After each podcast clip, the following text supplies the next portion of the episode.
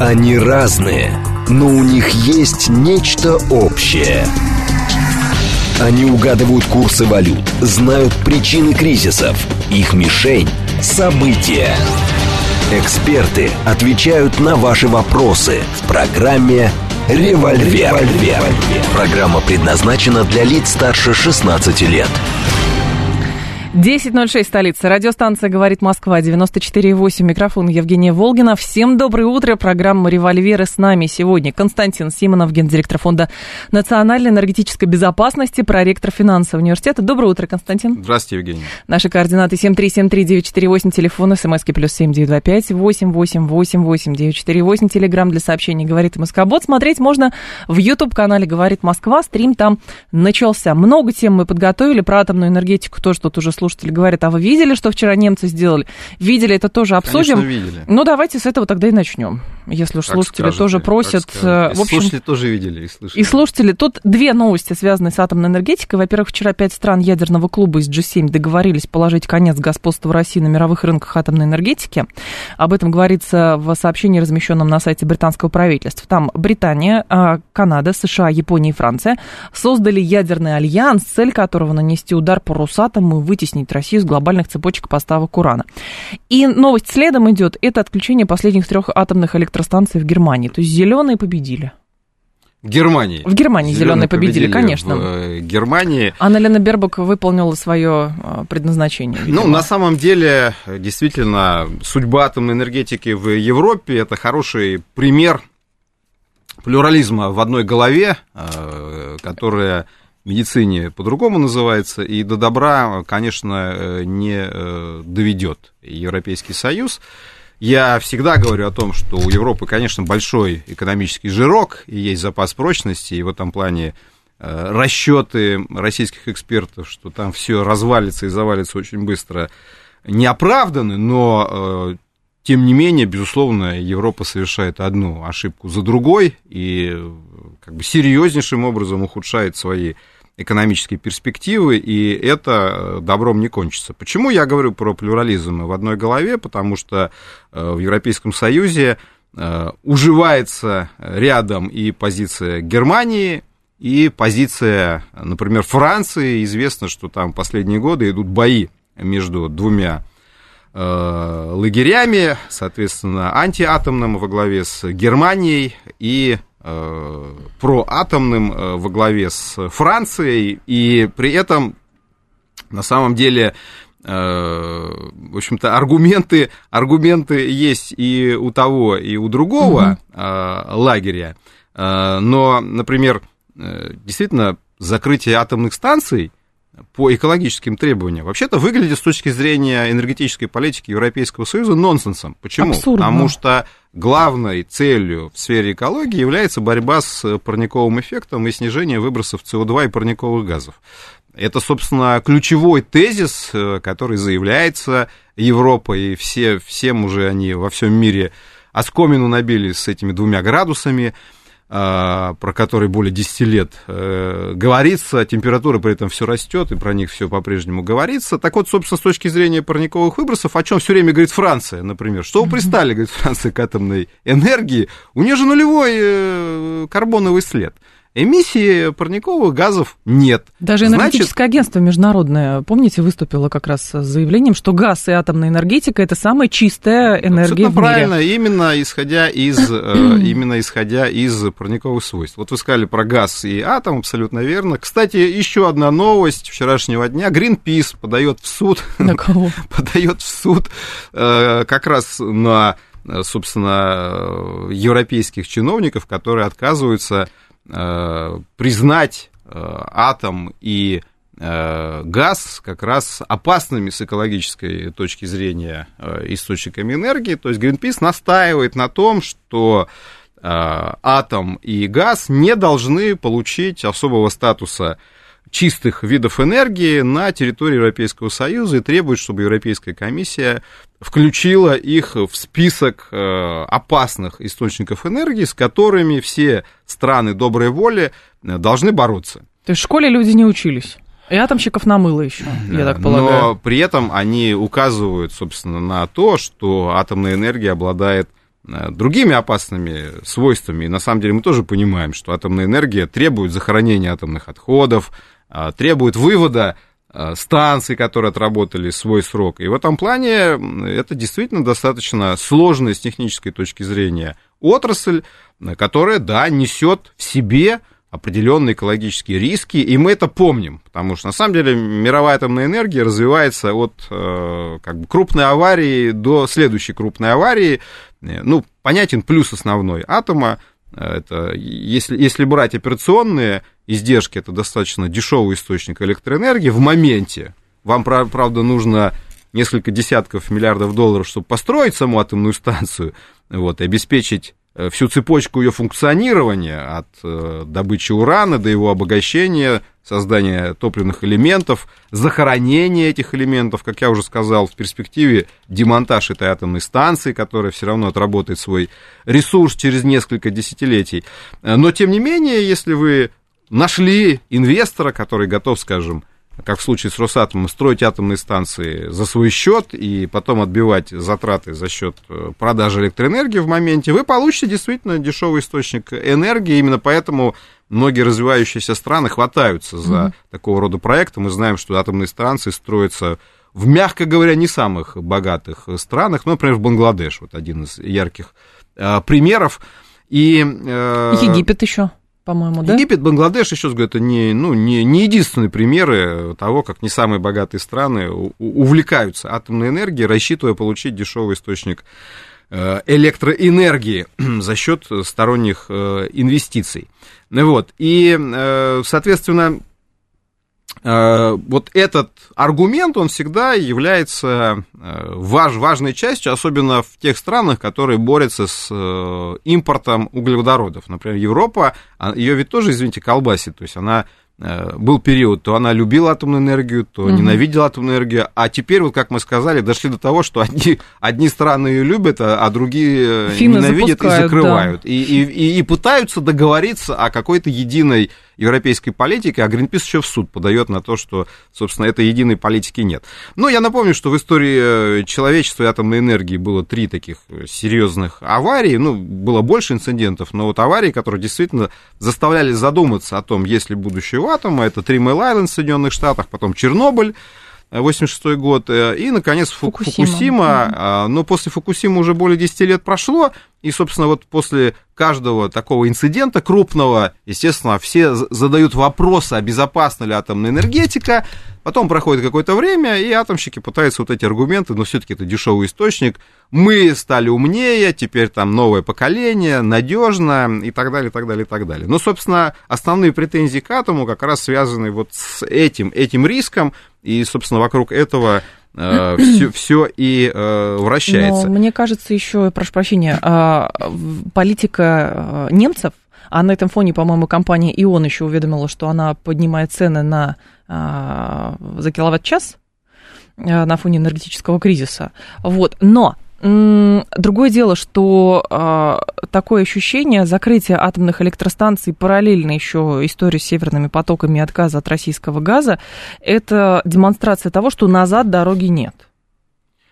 Посмотрим, если дорога назад, но вы абсолютно правильно говорите о том, что конкретно в Германии э, руководство нынешнее это, этой страной, э, оно, видимо, Э, пытается все сложнее себе задачку э, построить. Там, да? Они, видимо, считают себя, вот вы сказали про школу, отличниками, которые все требуют, дайте нам со звездочками э, посложнее задачки, мы да, их обязательно, да, да. обязательно решим. У меня есть большие сомнения, что они эту задачу решат, потому что действительно изначально они говорили о том, что надо отказаться от атома. Эта тема возникла раньше, чем осознание в кавычках того, как ужасно получать дешевый газ mm-hmm. в нужных объемах. Потом возникла тема вытеснения России, и, соответственно, получается, что Германия должна закрыть атомные станции, точнее, она уже это сделала. А, Германия отказалась, в моменте сейчас Германия не получает российский газ, а получала 50 миллиардов кубометров газа российского. И в этом плане очевидно совершенно, что э, здесь как бы баланс не сходится, и Э, никакого оперативного решения э, текущей ситуации нет. Ну, собственно, как Германия закрывает проблему дефицита электроэнергии в моменте. Потому что, еще раз говорю, даже на самом деле изначально, когда шли споры, а в Германии шли все-таки угу. споры насчет закрытия атомных станций, э, действительно, это давнее требование зеленых, которые продолжали об этом говорить, настаивать, но мнения были разные. И, собственно, э, одним из главных вопросов заключалось в том, как вы будете закрывать возникающий дефицит электроэнергии. Зеленые говорили, мы будем закрывать бурным развитием возобновляемой энергетики. Но там действительно в Германии развитие довольно бурное, но там уже и так, если возьмете долю возобновляемой энергии в энергобалансе Германии, одна, одна из самых высоких в Европейском Союзе. То есть в этом плане там уже ее и так развили так, что дальше уже большие вопросы возникают. Вот. И, и тут бах, надо еще как бы 50 миллиардов кубов газа найти. Значит, что делает Германия? Ну, это видно по цифрам. Первое, что она делает, она просто отказывается от потребления газа и сокращает потребление энергии. Э, потребления газа в Германии. То есть в этом плане все эти терминалы, это, конечно, красивая там история, что мы строим, мы ищем, но если посмотреть статистику, в Германии вот в, в зимний пиковый период примерно на 20% сократилось потребление газа э, по сравнению с пятилетними средними значениями. То есть Германия занимается тем, что называется gas destruction, то есть отказ от потребления газа, и это серьезный удар по немецкой экономике, особенно по тем сегментам, которые газ активно потребляют. Ну, прежде всего, газохимия. И и это, это проблема, которая будет все сильнее и сильнее. Еще раз повторяю, как бы размер, объем вот этого экономического жирка позволяет сделать вид, что вы якобы эту проблему преодолеваете, но на самом деле Э, как бы болезнь уже проявляется, и рецидивы ее будут все сильнее и сильнее. А второй способ это активное использование угля.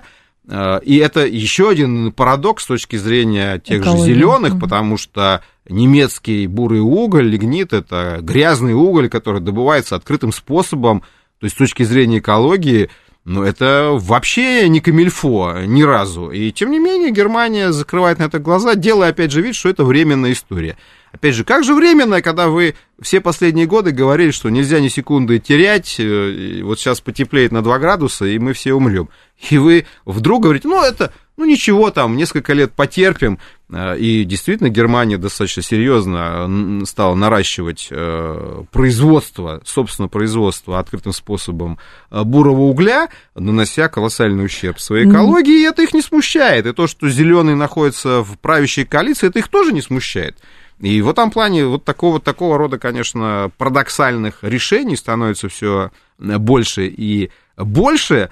Э, но я убежден, что глупость не может быть вечной. Но просто когда на кону а, либо экология потепления на 2 градуса, а, либо возможности значит, э, Кремля заработать денег, то тогда нужно бороться с Кремлем и возможностью заработать денег, а не с глобальным потеплением. Но, Но в случае видимо, с атомом, кстати, с Кремлем-то бороться не надо было. Но это заодно. Потому что там, да, потому что здесь вот какие-то старые угу. комплексы всплыли, которые тоже решили все-таки там закрыть. Вот, поэтому а вот какие? именно что. Нет, ну вот я это еще раз говорю, давняя, давняя идея зеленых, что атом вреден. Это их как бы идея фикс, собственно, партия зеленых на борьбе с атомной энергией, Поднялась. в общем-то, поднималась, да, это как бы вот их целенаправленная была задача, более 10 лет они воюют с а атомом. А какие инструменты есть у G7, а, у пятерки, точнее, в G7, которая атомная пятерка, а чтобы выдавить Россию с глобального рынка, и могут ли они реально это сделать? Ну, на самом деле, понятно, что выдавливать они начнут с российского российского рынка, ой, прошу прощения, с европейского рынка э, такая дискуссия уже э, идет. Вот, речь идет о том, чтобы запретить поставку э, российского топлива для атомных станций. Достаточно болезненная тема для восточноевропейских стран. Почему? Потому что по понятным причинам атомная энергетика в Восточной Европе развивалась по советским технологиям, и она достаточно сильно привязана, опять же, к технологическим цепочкам, связанным с Россией, в том числе и к поставкам твердотопливных элементов, э, и в этом плане, собственно, европейцы начинают задумываться о том, как э, Россию с этого рынка убрать. Ну, рынок, на самом деле, эм, там порядка э, годовые поставки в Европу порядка 2 миллиардов долларов приносит Росатому, то есть, в общем-то, не самые маленькие деньги, хотя с точки зрения наполнение российского бюджета, конечно, там с э, не нефтью, нефтью э, не сравнить. И в этом плане такая тема достаточно чувствительная для Европы, опять же, потому что, чтобы заместить Россию но можно идти двумя путями. Либо уничтожать свою атомную энергетику и вместе с этим отказываться от зависимости от России, то есть просто спилить сук, на котором сидишь, и с водой выплеснуть ребенка. Второй путь – пытаться найти альтернативных э, поставщиков, э, что сложнее, ну, потому что, на самом деле, тут тоже все, все что называется, по новой классике. Кто замещает э, Россию во всех Штаты. сегментах европейской энергетики. Соединенные Штаты Америки, абсолютно верно. Э, кто резко нарастил поставку СПГ? Соединенные Штаты. Кто сейчас поставляет активно нефть э, в Европейский Союз? Соединенные Штаты. Кто собирается заняться обеспечением европейского рынка атомными элементами твердотопливными? Компания Вестингаус. Соответственно, покупают если я не ошибаюсь, они сами вывели из-под э, действия санкций поставки российского урана. Да, у них э, тоже есть эта зависимость, потому что в Америке, кстати, что удивительно, наоборот, обсуждаются планы бурного строительства атомных станций. И здесь тоже возникает вопрос, как у них сойдется баланс. Э, то есть в этом плане вот сейчас Министерство энергетики Соединенных Штатов уже представило план активного строительства атомных станций. Это тоже как бы достаточно интересно, потому что мы видим, что часть Европы говорит, откажемся от атома, а Соединенные Штаты говорят, ну, хорошо, отлично, отказывайтесь, а мы собираемся наоборот, а, производство атомной энергии наращивать, высвобождая, кстати, потенциально объемы углеводородов, того же газа, который можно будет увеличивать э, с точки зрения экспорта. Да, объемы на экспорт можно будет увеличивать за счет экономии в потреблении того же газа на внутреннем рынке. И в этом плане Соединенные Штаты вполне себе четко реализуют энергетическую стратегию, связанную с тем, чтобы стать или продолжать развивать свою доминирующую роль как э, ключевого поставщика природного газа, да и нефти тоже на самом деле, и нефти тоже. Поэтому, да, с точки зрения того, сумеют ли они найти э, возможности для производства э, топлива, большой вопрос, но вы знаете, что, опять же, начинали они с той же Украины, э, где еще до событий 22 года принимались решения о том, чтобы заместить российские поставки как раз поставками американскими. Там тоже много вопросов с точки зрения технологии, потому что все-таки это не бензин, да, когда ты российский бензин э, меняешь там на Э, турецкий, в общем-то, примерно это тоже бензин, э, и в этом плане твоя машина не поломается, а вот с точки зрения загрузки твердотопливного элемента в атомный реактор, тут вопросы есть. Вот, но Эти технологии далеко есть не у всех, потому что тут была новость на прошлой э, неделе, что там Казахстан собирается, а, значит, производство урана нарастить, но это просто добыча. Правильно. А обогащение и вся, вся технология по созданию вот этого топлива, это же все российские технологии. Ну, не у всех это мягко сказано, поскольку да. только единичное число стран обладает э, технологиями полного цикла, там США, Франция, мы знаем, где развивается Япония, угу. те вот страны, где это активно тематика развивается. Но Соединенные Штаты обладают этими технологиями. Вопрос только действительно в том, а, какие будут возможности по производству топлива. И, кстати, насчет Украины, э, как раз премьер Баварии возмущался на прошлой неделе, говоря о том, что это чистый идиотизм, когда германское правительство, немецкое, поддержало сохранение атомной генерации на Украине, вот, а европейское тоже комиссия рассматривает этот вопрос, и, опять же, тоже вот еще один такой парадокс, то есть э, часть европейских стран, например, Германия, говорит, мы свою атомную энергию закрываем, и французам того же советуем. А украинцам нет, не советуем. Пусть Украина по-прежнему производит атомную энергию. Почему? Она несет угрозу человечеству атомной энергии или не несет? Тогда вы определяетесь, потому что тоже так. Вот здесь она несет угрозу, а здесь она не несет э, угрозу.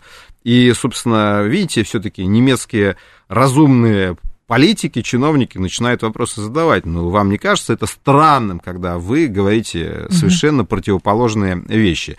Вот. А что касается топлива, да, это большой вопрос. Но вы, кстати, тоже интересную тему э, подняли насчет роли Казахстана, потому что Казахстан один из крупнейших, как известно, обладателей э, запасов урана. Совершенно справедливо речь идет про руду урановую, и этого недостаточно для того, чтобы произвести топливо. Нужно обогатить уран, как известно. То есть тут э, достаточно сложные технологии используются, но интерес к Казахстану в контексте э, атомной генерации будет расти, безусловно, угу. как, как к обладателю, собственно, вот этих самых урановых запасов. Так что тут тоже, в общем-то, не удивляйтесь, если вокруг Казахстана начнутся там очередные какие-то геополитические битвы. Но здесь еще любопытный другой момент. У нас, э, если европейцы собираются вставлять палки в колеса Росатому, делают это довольно давно, еще до событий 24 февраля 2022 года.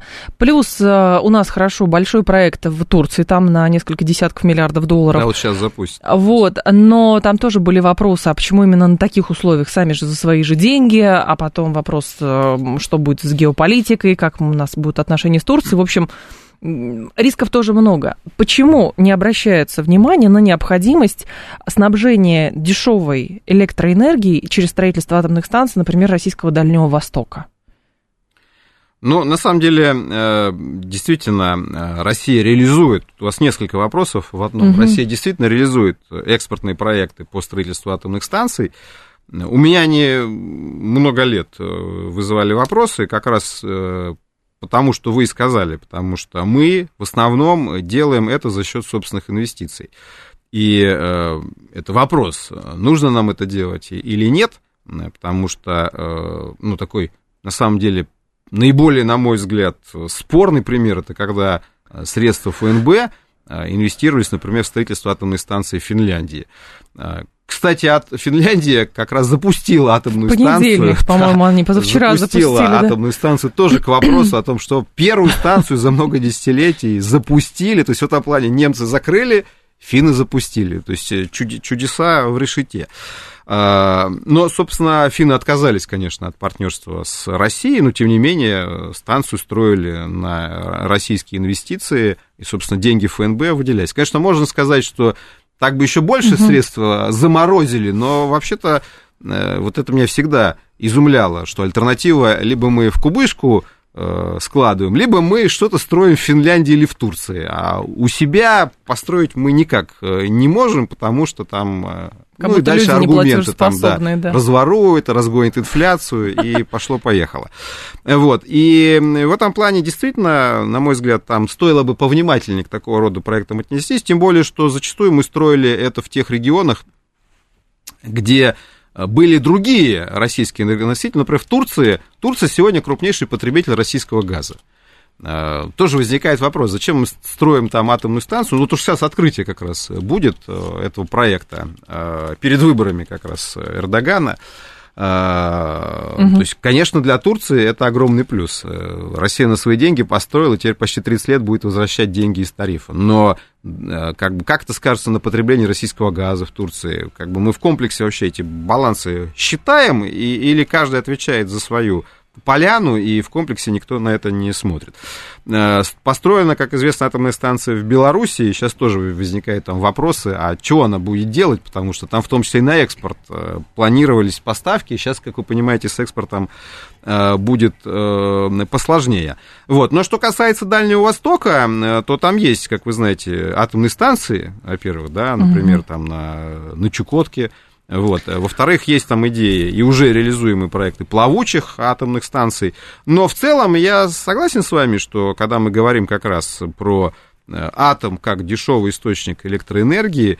Есть регионы, где есть объективная необходимость в э, этих источниках энергии, тем более, что там, как мы знаем, очень низкий уровень газификации, собственно, и с этим есть вопросы и проблемы. И вот опять же речь идет про комплексный взгляд на энергетическую стратегию государства. А, Константин Симонов с нами, новости мы продолжим. Они разные, но у них есть нечто общее. Они угадывают курсы валют, знают причины кризисов, их мишень – события. Эксперты отвечают на ваши вопросы в программе «Револьвер». «Револьвер». 10.36, столица, программа «Револьвер», микрофон Евгения Волгина, Константин Симонов с нами. Про энергетику говорим сегодня, много говорим. А, и про нефть тоже стоит упомянуть, потому что значит, американские а, власти предупредили резидентов США о попытках обойти потолок цен на нефть из России. А, насколько я понимаю, неделя две периодически появляется сейчас публикация, что американцы признали, потолок работает не совсем так, как они ожидали. Но, в общем-то, все сейчас реализуется по той схеме, как и вы говорили, когда только-только потолок ввели. То есть американцы будут сейчас смотреть, как работает схема, чтобы понять, как ее докручивать. Да, абсолютно верно. Ну, кстати, видите, с атомом у нас удачно получилось, даже новости сегодня. Да, про Бангладеш. Про Теперь э, про нефть, потому что нефть, конечно, нас волнует э, больше э, с точки зрения доходов э, государства. Э, вчера много шума наделала вышедшая, вышедшая э, бумага со стороны американского как раз агентства, отслеживающего за санкционными режимами. Вот. И эта бумага, она достаточно показательна. Ее даже интересно посмотреть э, с точки зрения стилистики. На самом деле такой э, короткий документ на две страницы, но значит, он назван «Алерт», то есть тревога, вот, и там даже нарисована mm-hmm. такая оранжевая сирена сверху, то есть чтобы получатели обязательно осознали всю драматичность этой истории. А бумага разослана была, как вы понимаете, в огромное количество компаний, которые так или иначе связаны с э, Соединенными Штатами, либо являясь американскими компаниями, либо ведя расчеты в долларах. И вот чтобы они уж точно ее заметили, там даже сирену прорисовали и написали крупными оранжевыми буквами слово «тревога». Суть, суть этой бумаги заключается в том, что американское правительство э, признает возможность превышения российской нефтью этого самого потолка. Там подробно, ну как подробно, на двух страницах не очень подробно, но тем не менее рассказывается, какие варианты э, могут быть. Э, в частности, говорится о том, что коварные русские могут отключать транспондеры, соответственно, системы навигации, которые будут вводить в заблуждение потенциальных покупателей – там, в частности, говорится о том, что э, основные проблемы они видят в дальневосточных портах, откуда идет отгрузка более дорогих сортов, ну, сорт Эспа, там и ряд других там сортов, которые, например, на Сахалине добываются, сорт Сокол, например, они традиционно э, более легкие, поэтому более дорогие. Э, и Соединенные Штаты признают, что эти сорта могут торговаться с превышением. А на самом деле, собственно, еще несколько месяцев назад вышло исследование там, группы э, американских университетов, которые э, там, говорили не просто о том, что сорт Эспо продается выше потолка, а как продается выше 80 долларов по их версии за э, баррель. Часто уже даже и про Юралс говорят о том, что Юралс торгуется незначительно, но тем не менее выше потолка. Так вот, собственно, Соединенные Штаты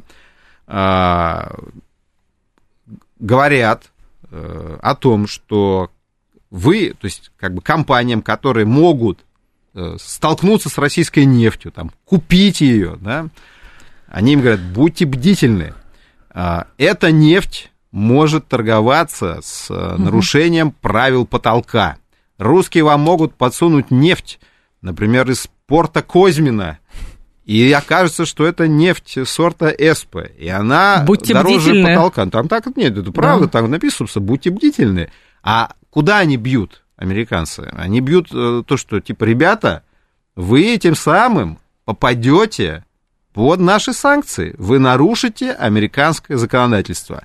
А ведь на самом деле э, Соединенные Штаты, в общем-то, они достаточно в этом плане широко трактуют э, закон, и они пытаются объяснить потенциальным участникам рынка, что если вы, например, сделаете вид, что вы не знали, э, и, и вам докажут, что, например, эта нефть там пришла с танкера, который заходил, скажем, в порт Козьмина, но э, он не предоставил вам эту информацию, а вы сами не посмотрели данные навигационных систем, а даже если посмотрели, не спросили, у русских, а не заходили ли вы в порт Козьмина, потому что вот нам тут предупреждают, что вы, говорят, отключаете транспондеры и прочими вещами занимаетесь, то мы можем это трактовать как э, нарушение санкционного режима. Это ваши проблемы. То есть главное, абсолютно правильно, вот мы с вами еще много месяцев назад э, говорили о том, что когда я читал первое разъяснение Министерства финансов по потолку, э, мне сразу пришла в голову мысль, что главная задача Министерства финансов получить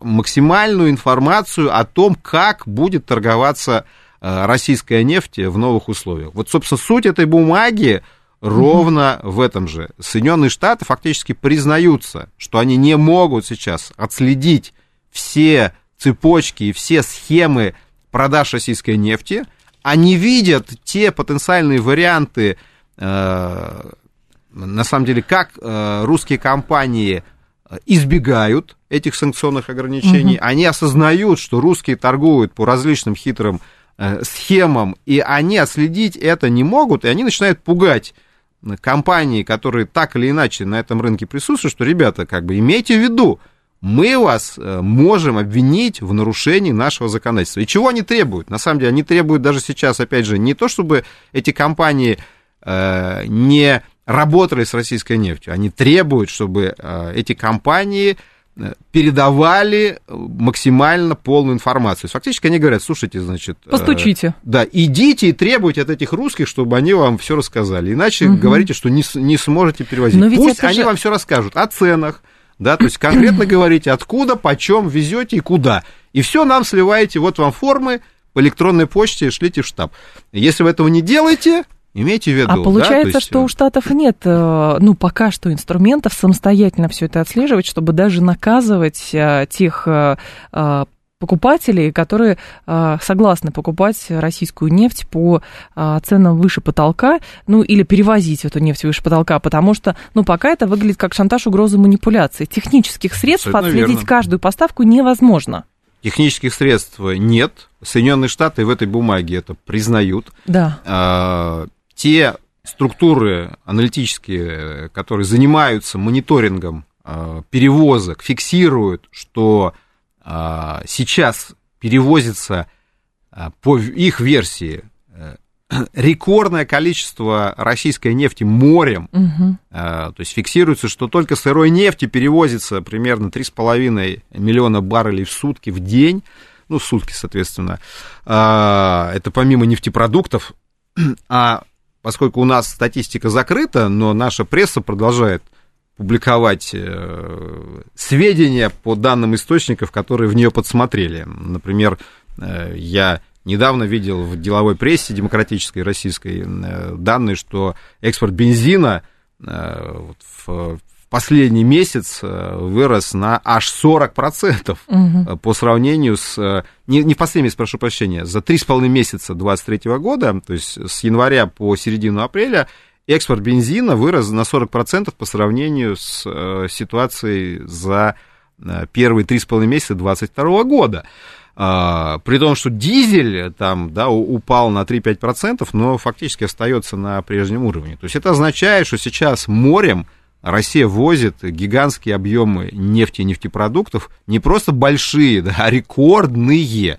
Это к вопросу о а, влиянии санкций и тех прогнозах, которые остроумные эксперты давали, что российский экспорт упадет. А я их помню, кстати, потому что они их давали весной 22 года, что это, кстати, касается Международного энергетического агентства. Вот. И, собственно, в декабре, когда ввели санкции, тоже говорили, что к концу первого квартала российская нефтянка развалится. Она не разваливается, и более того, показывает удивительные чудеса жизнеспособности, э, потому что это рынок, и он позволяет найти какие-то решения. И действительно, получается, что, э, то есть, что видят, что видят э, западные агентства? Они видят, то есть, все равно они видят по трекерам, что суда плавают, они примерно оценивают объемы этой нефти. Нефть разгружается. Трейдеры, трейдеры да. какую-то информацию сливают, конечно, да, в этом плане. То есть, все равно эта система там отлажена, поэтому... Угу тот же Аргус какое-то представление все равно имеет, да, о тех сделках, которые в той же Индии заключаются. То есть в этом плане какое-то есть понимание, да, и вот они видят, что суда есть, э, теневой флот есть, он вот плавает, да, они видят рекордные объемы сделок, они видят э, цифры, которые фиксируют таможня той же Индии и Китая, они открыто это делают, и там видно действительно колоссальный объем нефти, который эти страны закупают. Э, исторические рекорды. Мы там 6 месяцев подряд э, крупнейшие поставщики нефти в Индию, ну и так далее, и так далее. И, и вот все это есть, естественно, э, они понимают, да, что там они ну, там, догадываются, да, что осуществляется перевалка нефти в той же Европе, они фиксируют, что это происходит в районе Греции, в районе mm-hmm. Испании. То есть в этом плане у них есть какое-то вот ощущение, что они вот где-то могут там зафиксировать, даже схемы эти описать, но вот в цел- целиком, да, всю эту цепочку выставить, вот столько-то перегружено там на Пелопоннесе, вот по таким-то ценам, вот такие-то компании это делали. Они этого сделать не могут.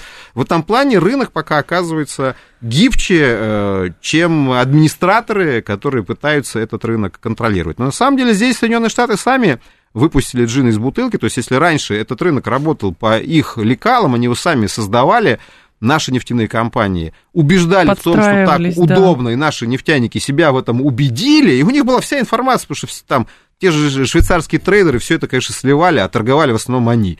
Вот. А теперь они вдруг говорят, слушайте, тут какой-то теневой флот, тут какие-то появились шесть новых трейдеров там в Дубае и в Гонконге. Наверное, за ними стоят русские. Ну, наверное, стоят, да, значит. И вот, а почем они торгуют? Черт его знает, как бы. Ну, у нас есть предположение, да, там, нам трейдеры из Индии говорят, что вроде вот такие сделки разово были, да, вот. И в этом плане, то есть они не понимают, почем на самом деле торгуется нефть, они до конца, то есть они где-то чувствуют, ну, там, условно говоря, какая-то, как я уже сказал, информация есть, они понимают, там, где, возможно, ведется перегрузка, там, перевалка, отключение uh-huh. транспондеров, но полной картины у них нет, и это, это их волнует, именно поэтому выходят вот такие бумаги с сиренами и с э, названиями тревога, потому что действительно Соединенные Штаты это беспокоит, потому что все-таки могущество Э, в современном мире все равно, как не банально это звучит, строится на информации. Вот, и поэтому то, что они перестали контролировать мировой рынок, это огромная беда. Э, потому что за этим последует mm-hmm. отстройка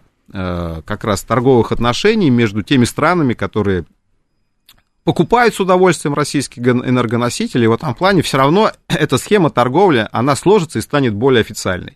То есть в этом плане все эти теневые режимы в итоге э, при, придут к там, нормальному опубличиванию. Они, тогда американцы все это могут уже увидеть, но эта система будет абсолютно э, легальной. И там просто не будет, там просто будет еще меньше, как действительно вы сказали, там не будет британских страховщиков, там не будет компаний, которые работают с долларами, то есть там даже юридически Соединенным Штатам нечем будет зацепиться Хотя мы, еще раз говорю, они трактуют свои санкции крайне широко, да, крайне широко. Нефтяным шпионажем придется заниматься. А я, я хочу сказать, что даже шпионажем не придется заниматься, да? потому что когда эта система отстроится, и там не будет компаний, связанных с Соединенными Штатами, это все можно будет просто легализовать. Оно будет вот, автономно вот работать от Штатов. Вот, вот так, вот так мы торгуем, вот такие объемы, вот такие цены. Топить же они не что? будут, эти суда, фактически, в море. Ну, гипотетически, конечно, после северных потоков ну, можно могут. и такого ожидать, потому что мы живем по принципу можно все, но это опять же еще один джин, потому что Э, ну, в, в этом плане, а кто сказал тогда, что не будут и другие суда э, Топить. тонуть? Да, то есть это тоже такая игра с огнем, потому что вы не можете э, без последствий взрывать чужие угу. газопроводы и топить танкеры. Но рано или поздно э, все равно вам ответят. Вот, и это такая очень опасная игра. А, интересный другой момент, что посчитанная Минфином а, средняя цена Юрлса за период мониторинга с 15 марта по 14 апреля а, вряд ли добавила ведомству оптимизма. Смысл в том, что несмотря на рост мировых цен, вызванный решением ОПЕК плюс о сокращении добычи, стоимость российского сорта оказалась скромной 51,15 за баррель. Это больше, чем было по итогам марта, было 47,85, но сильно меньше заложенного. И в итоге говорят, что нефтяные пошлины посчитают от более рыночного сорта бренд, и фактически от Юрлса отказываются. Но бренд тоже же странная история. А, значит, смотрите, как считать надо? Смотрите, э, действительно, э, Министерство финансов России уже тоже читает э, Министерство финансов Соединенных Штатов и осознает, что цена на рынке угу. на российскую нефть оказывается выше, чем Министерство финансов пишут умные дяди из агентства Аргус, потому что вот До те цены, пишут, которые кстати, да. вы называете, вот эти 51 доллар, это по-прежнему цена, э, которую фиксирует агентство Аргус э, на основании несуществующих российских поставок в порт Роттердам и порт Аугуста на острове Сицилия. То есть все это уже, мы с вами там сто раз об этом говорили, все угу. понимают, что это некий фантом, но при этом с 1 апреля, как известно, э, с точки зрения исчисления НДПИ, э, Минфин перешел на более хитрую систему. Теперь, соответственно, они берут... Там, на самом деле, не бренд, а корзина Северного моря, но, по большому счету, она совпадает с нефтью бренд, поэтому для удобства можем говорить цена бренд. Хотя в законодательстве там посложнее прописано. Бренд, э, соответственно, минус в этом месяце мы считаем, соответственно, минус 34 доллара. Соответственно, именно, то есть бренд минус 34 доллара, дальше 31, 28, 25 в июле. То есть в этом плане но Минфин оговаривает тоже интересную мысль, что мы все равно будем у Аргуса цены покупать, и дальше будем сравнивать, что угу. выше. Как бы, если окажется выше бренд э, минус дисконт, мы по такой цене. Значит, если цена вдруг Аргус насчитает не 51 каким-то чудом, да, там, а 58, например, и это окажется выше, будем брать с вас по Аргусу. А, и, кстати, так может и оказаться. И вот Минфин, он тоже, у него полной картины нет, почем торгуется наша нефть, как у американского Минфина. Но он как бы видит все это тоже публикацию, у него есть как бы такое интуитивное чувство, что с нефтяников можно сейчас взять побольше. Да? В этом плане Минфин, ну, его не волнует же там тема действительно, а там, что будет происходить с добычей, несут ли нефтяники сейчас дополнительные сложности, связанные, кстати, с отладкой этой инфраструктуры, как они вообще эти проблемы решают. Минфин как бы считает, о, говорят, что вы торгуете в моменте подороже. Угу. Значит, как бы с вас взять еще? Вот. Э, но в этом плане, то есть тут э, варианта два я вижу. Либо Минфин сейчас начнет э, докручивать вот эту систему с НДПИ, вот, ну, то есть, грубо говоря, они сказали, с апреля 34, с мая 31, сказали, нет, а давайте там, значит, уже с мая не 31, допустим, а 28. Как мы видим, скорость Э, принятие законов в России стало какой-то фантастической, да, то есть э, вот возьмем э, те же пошлины, вот о чем вы сказали, тут, тут в чем новация, значит, э, они, да, то есть вот то, что я сказал, вот этот бренд минус дисконт 34, 31, да. 28, 25, ввели по установлению налогов на э, добычу полезных ископаемых, то есть на НДПИ, а по экспортной пошлины их не ввели. И Минфин, кстати, официально, Силуанов говорит о том, что, типа, это не столько изъятия налогов, сколько приведения к общим правилам и практикам. То есть теперь и НДПИ будет браться по вот этому принципу, что больше, Аргус или бренд минус дисконт. Да. И экспортная пошлина тоже, соответственно, будет браться по принципу э, бренд минус дисконт. Ну, там они в тоннах, но если пересчитать в баррелях, там действительно все это совпадает. Там тоже вот эти э, цифры будут. Но они с июня, с 1 июня планируют это брать. Там в июне как раз 28 должна быть. То есть, если вы пересчитаете в барреле, угу. э, то получите вот этот дисконт в 28 э, долларов за баррель. И, в общем-то, в чем-то здесь действительно мы понимаем, если мы, мы посчитаем объем, вот возьмем, например, март, сколько правительство собрало э, денег в виде НДПИ, и э, сколько собралось с нефти, с нефти, с нефти, на нефть, НДП на нефть, и сколько с экспортной почты на нефть, ну, я посчитал, там разница получается в 33 раза. То есть 33 раза больше НДПИ собирается, нежели экспортной почты. То есть э, экспортная почта мелочь, но все равно мелочь приятно. То есть в этом плане еще здесь там несколько миллиардов удастся докрутить. И, собственно, я, кстати, не удивлен этим решением, потому что я видел, как активно Минфин рассказывал вот про эти истории, что падение доходов там сократилось, мы не добираем там дефицит бюджета. Хотя на самом деле я вот не поленился и взял, э, посчитал, рентные нефтяные сборы, э, ну, даже не нефтяные, а то, что называется ликвид, то есть жидкости, то есть я взял НДП на нефть, на конденсат, экспортные пошлины на нефтепродукты, угу. и посмотрел первые три месяца 23 -го года, 22 21 20 19 Конечно, э, показатель 22 года существенно выше, о чем Минфин все время и говорит. Ну, понятно, 22 год был уникален с точки зрения цен, но Минфин не говорит о том, что показатели сборов в 2021 году были ниже, чем в 2023. В 2020 году были ниже, чем Там в 2023. И в 2019 были ниже, чем в 2023. То есть в этом плане сейчас государство собирает с нефтяников денег больше, чем собирало в 2021 20 и в 19 годах за это время. Угу. То есть нет никакой, на самом деле, катастрофы с э, провалом нефтяных, еще не нефтегазовых, я считаю, именно, я объяснил, вот какие показатели я взял, именно нефтяные ретные сборы. Да, у нас просто по газу там серьезное провисание по экспорту, но нефтянка все равно основной источник Ну, то есть доходов. у Минфина просто бухгалтерский подход. Если где-то было больше, значит, столько больше надо и поддерживать. И он довольно уровень. грамотно вот эту тему разгоняет для того, чтобы э, объяснить, почему сейчас опять да. идет докрутка налогов в сторону бюджета. Он говорит, смотрите, какая непростая ситуация. На самом деле ситуация, э, вот еще раз повторяю, с точки зрения сборов с нефтяных компаний, угу. она далеко не критическая. Да, мы можем говорить, что у нас выросли там государственные расходы, это понятно, как и на что, и цифры тоже здесь известны, но еще раз повторяю, с точки зрения сборов, несмотря на, там, на все эти потолки, катастрофы у нас нет. И, кстати, эти сборы будут увеличиваться, потому что мы с вами вот уже напомнили, что с 1 апреля новая система исчисления нефти есть. И, наконец, есть еще один нюанс. Да. Вот вы сказали про 51 доллар по цене Аргуса. На самом деле надо взять нынешние цены, пусть даже и по Аргусу, угу. и помножить на курс рубля. Нынешний. И тогда, конечно, и тогда вы обнаружите, что нефть стала стоить дороже 5000 рублей за баррель. И это важно. Почему? Потому что я об этом тоже многократно говорил, что в попугаях э, удав гораздо длиннее. То есть в дешевом рубле гораздо дешевого рубля гораздо больше можно э, впихнуть в бочку нефти. И угу. бюджет исполнить гораздо проще с дешевым рублем. И поэтому многие задают вопрос, почему у нас э, вот, дешевел рубль, когда дорожала нефть. А действительно, это было очень ярко, когда, собственно, после решения ОПЕК+, цена на нефть резко скакнула, а, а рубль резко подешевел.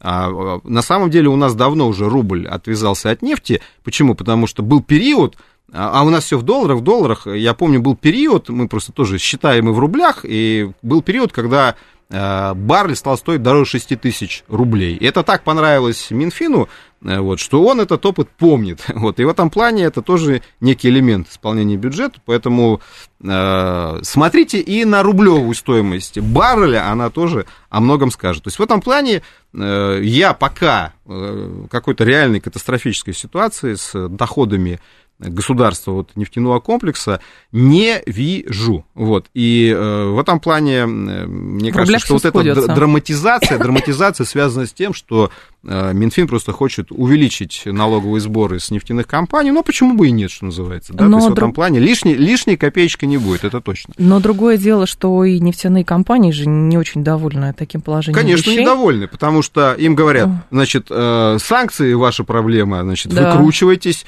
э, танкеры, где хотите, угу. покупайте, трейдеров, где хотите, создавайте, с Минфином США сами как хотите разбирайтесь, на все эти алерты сами как хотите отвечайте, значит, э, а налоги с вас вот по такой схеме, э, еще, кстати, Минфин не любит говорить, что там, опять же, изменилась в его пользу и вот эта ситуация, которая мы тоже, наша угу. любимая тема, это стоимость топлива на внутреннем рынке и, соответственно, э, вот, э, компенсаторные механизмы, в том числе знаменитый демпфер. Так, собственно, по демпферу платежи колоссально падают в пользу нефтяных компаний. То есть Минфин сокращает серьезно выплаты нефтяным компаниям по демпферу. Это тоже серьезная, кстати, экономия, о которой нигде там... Ну, это публично в статистике-то есть, это легко заметить, но сам Минфин об этом не говорит так активно и публично. То есть в этом плане и возникает, э, как бы, мне кажется, ну, то есть понятное желание увеличить эти налоговые сборы, но вы абсолютно правильно говорите, что нефтяные компании пытаются там объяснить. Сейчас, кстати, придется все равно добычу сокращать. Она уже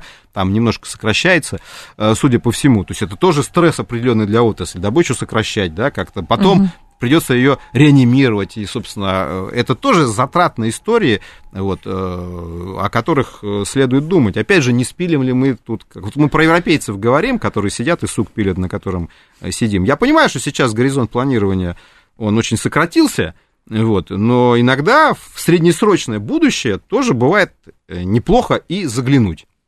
Константин Симонов был с нами, генеральный директор Фонда национальной энергетической безопасности. Константин, спасибо, ждем вас снова. Далее у нас информационный выпуск, потом Макс Марина, я к вам в два часа вернусь.